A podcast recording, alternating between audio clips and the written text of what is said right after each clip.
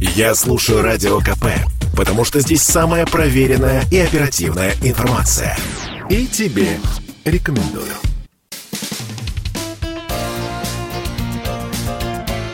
Говорит полковник. Нет вопроса, на который не знает ответа Виктор Баранец.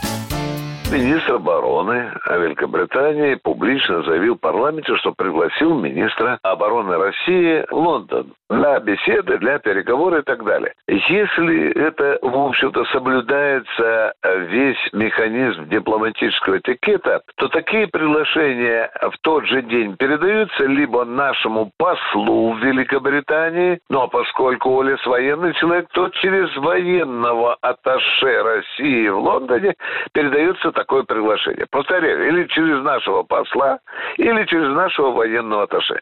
Ни в том, ни в другом случае этого сделано не было. Пока этот вопрос повис в воздухе. Ну а теперь же возникает интригующий вопрос, а что же такое случилось? Что это такое случилось вдруг, что присяжная баллонка Соединенных Штатов Америки вдруг самостоятельно вознамерилась пригласить первого силовика России в Лондон. Вам не кажется это странным? Мне кажется это странным. Вот с помощью этой присяжной баллонки э, Соединенные Штаты Америки явно пытаются нащупать некие э, трещины в монолитной позиции наших э, дипломатов. Теперь уже в этот круг пытаются ввести и Шойгу, а уж кто-кто, англичане способны на провокацию. Ну вот съездит Шойгу, поговорит, а потом в английской прессе появится статья с дивным заголовком о том, что Шойгу занимает отличительную позицию от Кремля. Хопа!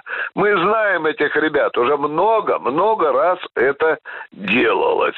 Вы помните, что Саакашвили напал на Северную Осетию после того, как Путин оказался где? Путин оказался на Олимпиаде в Пекине. Вот эти приемчики натовские гнусные мы знаем очень давно. Вот сейчас уедет Шойгу э, в Лондон на переговоры, а тут же разогретая украинская машина, которая уперлась своими стволами в Донецк и Луганск, она вот развернет ту карательную операцию, э, которую украинцы уже давно приготовились делать. Хоп, а тут министра обороны России нет. Так что мы держим в рукаве или в сознании, держим и этот фактор. Мало было трехраундовых переговоров, теперь начнется, наверное, целая серия этих трех, э, уже не трехраундовых, может быть, десяти, а то и двадцати раундовых переговоров. Но все равно это лучше, чем слышать браворные заявления, которые звучат из э, Вашингтона и Брюсселя, лживые заявление о российской угрозе, э, которая заключается в том, что российская армия якобы вознамерилась к прыжку на Украину.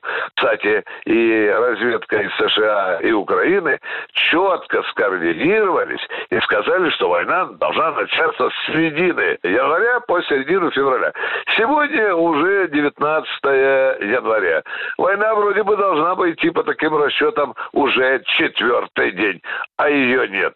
И вот этой своей брехней Запад еще больше разоблачает свою информационную ничтожность. Виктор Бородец, радио «Комсомольская правда», Москва. Говорит полковник.